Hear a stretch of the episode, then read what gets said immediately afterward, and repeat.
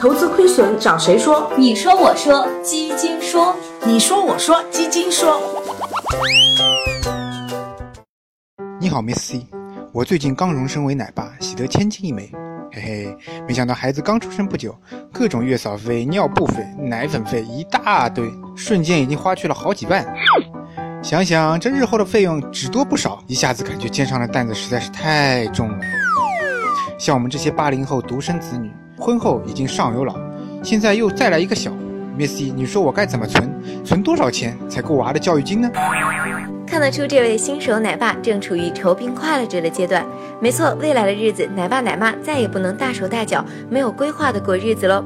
培养一个孩子的成本还是相当高，那究竟如何理财才能避免手忙脚乱呢？Miss C 看过一份社科院调研报告，说过零至十六岁孩子的抚养总成本至少二十五万左右。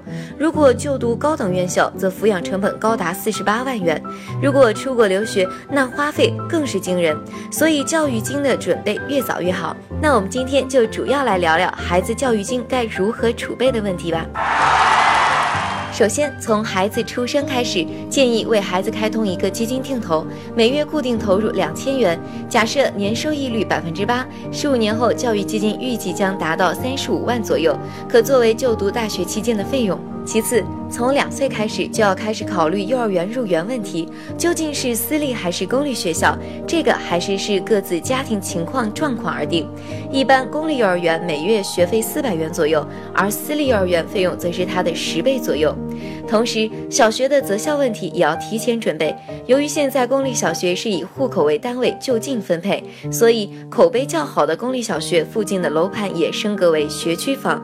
想进好学校，先买学区房。如果奶爸奶妈们有此打算的话，尽量提前三到五年就购置学区房，将孩子户口迁入，以免出现《虎妈猫爸》电视剧中出现的由于户口年限问题而导致上不了学哦。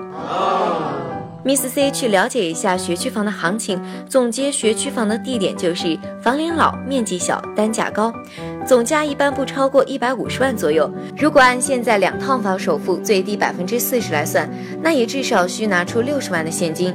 这部分资金就需要靠奶爸奶妈们通过开源节流加上投资理财来完成啦。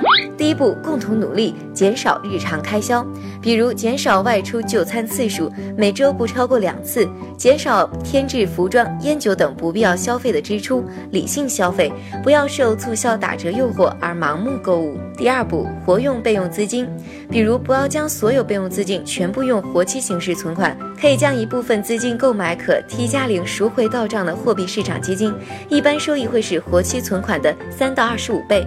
第三步，适度投资，稳健为主。比如有剩余资金且未来半年都不会用到，那就不妨尝试投资一些混合型基金，比如汇丰进行双核策略基金，股票仓位百分之三十至百分之九十五，攻守兼备，灵活配置。好了，今天的话题就聊到这里。大家如果有什么问题，不妨加 Miss C 的微信号，他会理财 Miss C，我会随时随地的为你解答疑惑哦。今天的节目就到这里，我们下周再见。本节目由汇丰进行出品。本节目涉及理财内容，不作为实质投资建议，投资需谨慎。